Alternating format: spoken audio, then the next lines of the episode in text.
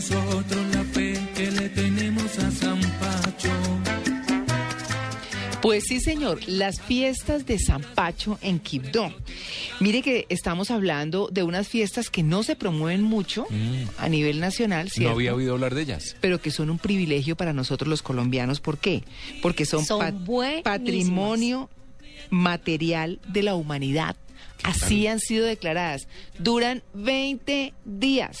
Esas sí son fiestas. Esas sí son fiestas. Exactamente. Ah, entonces 20 están... bailando esta musiquita. Ah, bueno, no, pues claro, Natalia, piensas en bailar.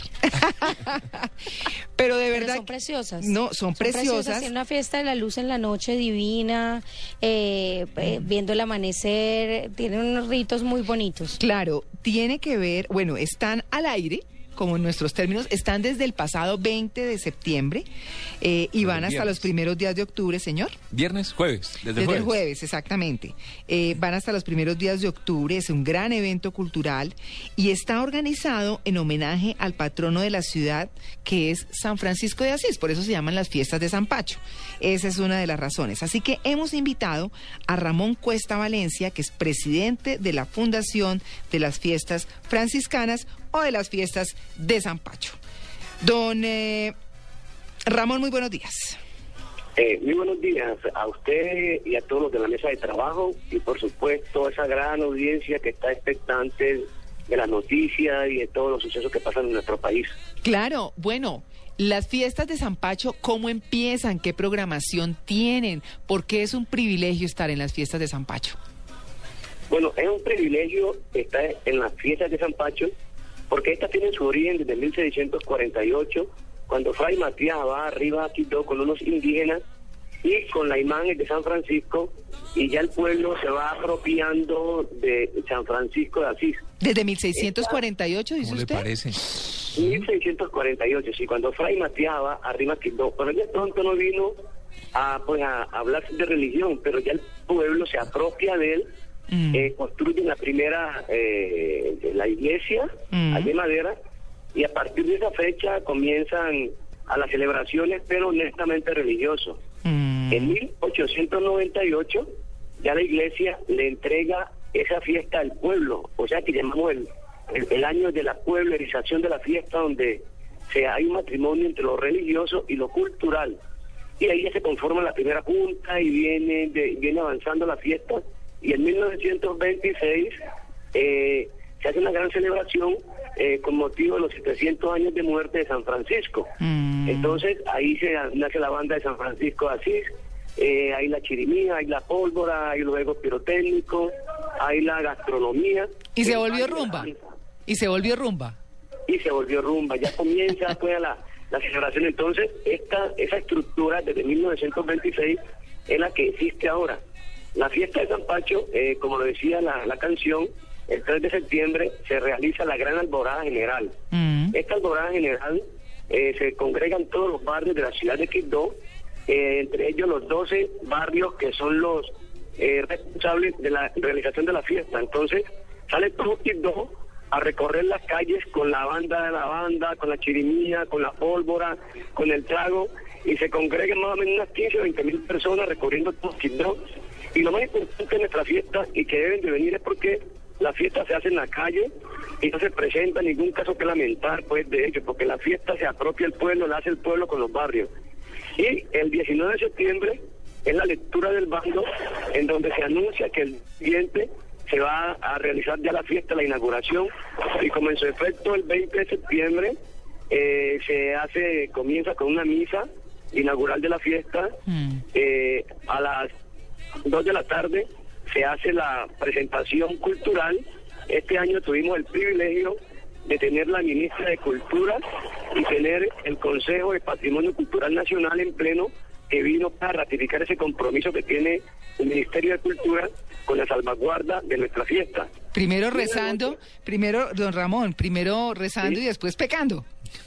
Claro que sí, no, compartiendo culturalmente. Porque- Usted dice, claro que sí, Sí, automáticamente. mismo dice, no, no, no, culturalmente. No, eso es para rumbear también, pero claro. Claro, y termina para poder así ir empatando.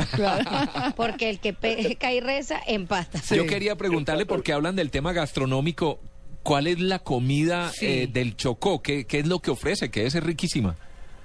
Bueno, acá en el Chocó hay, una, hay mucha variedad porque acá tenemos tres, tres regiones, la región del Pacífico, la región del San Juan y la región del Atrato. Ah, y claro. eh, este año eh, hicimos eh, un taller muy importante regional eh, para rescatar esa cocina tradicional que se nos está perdiendo. O sea que ya nuestros ancestros nos dejaron, pero han venido eh, introduciéndose nuevas comidas. Entonces, la idea es de que la, de la fiesta seguir salvaguardando esa gastronomía. Acá tenemos el sancocho las tres carnes, o lo llaman de las siete carnes. Eh, tenemos el atollado, eh, tenemos el pescado en varias eh, clases. Sí. el, y el tapado, pues que es un, es un, es un plato muy típico. ¿Cómo es? Porque es el pescado, el boca chico que lo llamamos, Mm. seco, y se pone a cocinar con, con banano, con plátano, y esa es una comida también muy especial que, que, que muchos la apetecen cuando llegan acá. Aquí me dice Manuelito Rivas y aguardiente platino a la lata. Exactamente, sí. Oiga, María Clara, Entonces, recordemos, recordemos que el Chocó es el único departamento en Colombia que tiene costas en el Pacífico y en el Y Atlántico. en el Atlántico, claro, y está y, y en el Atlántico pues limita con Antioquia. Con Antioquia, exactamente, y con Claro. Panamá. Y tiene por eso y él habla de la comida del, del Atrato y del San Juan porque son los dos ríos, el río Atrato y el río San Juan que son los que están en el Chocó. Eh, Claro, claro. de, de- de esa comida que usted nos habla que es mucho pescado. eh, no, es que hay que verlos a ustedes sonreír, ¿no? Se mueren de la envidia. Empecemos por ahí. los dientes blancos, No. grandes y enteros. Pero divinos. Y completos. No, qué cosa tan buena. Y, y, de, y de postres de dulcecito, ¿qué hacen? De postre tenemos, tenemos el de papaya, el, Qué bueno. de la, de la que tenemos acá. Sí. Y las natillas, pues que también con los productos nuestros es muy...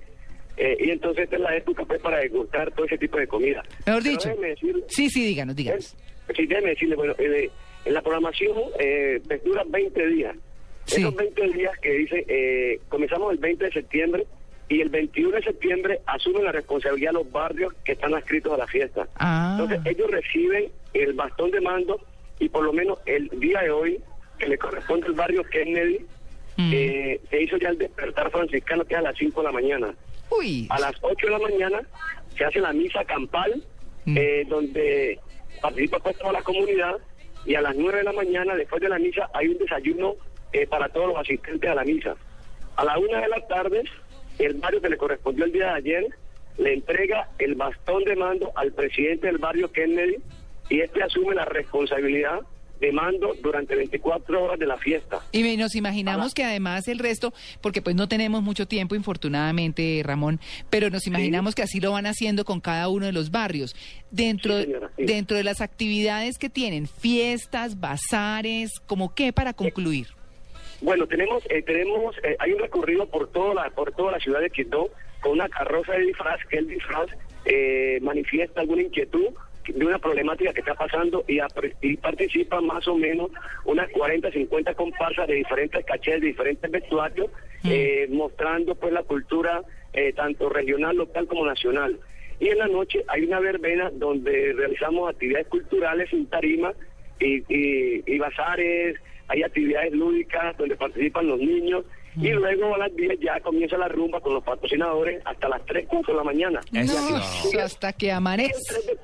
3 de octubre, y el 3 de octubre es el día donde eh, hacemos la balsada en- por el río Atrato, donde qué bueno. valen- salen todos los unas 20 canoas eh, conmemorando la primera balsada que se hizo en 1648 y va la chirimía, va el santo, Ay, qué cosa va tan la buena. música, Ay, qué va- pues, vamos. Una última 4 de pregunta. octubre, Una, una última pregunta. ¿Dónde llega uno a Quibdó? ¿Hay hoteles? ¿Hay, ¿Hay buena infraestructura para gente que quiere ir de otras partes? Porque veo que son unas fiestas muy locales de Quibdó para la gente de Quibdó, pero pues la gente que quiere ir de otra ciudad puede llegar a un buen hotel. Claro que sí, tenemos, tenemos hoteles, tenemos una capacidad de hotel, unas de unas 1.500 a 2.000 camas, en hoteles hay hoteles muy buenos, precisamente eh, después de la de lograr ese que la, que la UNESCO nos declarara Patrimonio de la Humanidad, hay mucha expectativa, eh, tanto nacional como internacional, para venir a conocer por qué, esa- por qué la UNESCO declaró a la fiesta de San Pache como Patrimonio de la Humanidad. Es por toda la divers- diversidad cultural, Claro. somos gente muy amable, eh, hay casas también hay, hay habitadas para, para recibir a nuestros turistas y es un pueblo muy tranquilo. La, la fiesta se hace en el pueblo, en los barrios, y no se presentan casos que lamentar Claro. durante toda la fiesta. Qué bueno, qué bueno hablar eh, y tener ese privilegio de hablar de las fiestas de San Pacho en Quibdó que están desde el pasado 20 de septiembre y que van hasta estos primeros días de octubre con todo lo que ustedes escucharon. Rumba, comida, misa, eh, verbenas, en fin, todas las actividades culturales y de esparcimiento que se dan eh, por esos días en Quibdó, en el Chocó. Muchas gracias a don Ramón Cuesta Valencia, que es el presidente de la Fundación Fiesta Franciscanas. Que tenga un feliz día y felices fiestas. Usted también, y que estén muy bien. Y los invitamos a Quibdó Chocó, a la fiesta de San Pacho. Ah, qué bueno. No, pero por supuesto, allá vamos a estar, 9 y 22. Y también la Esmeralda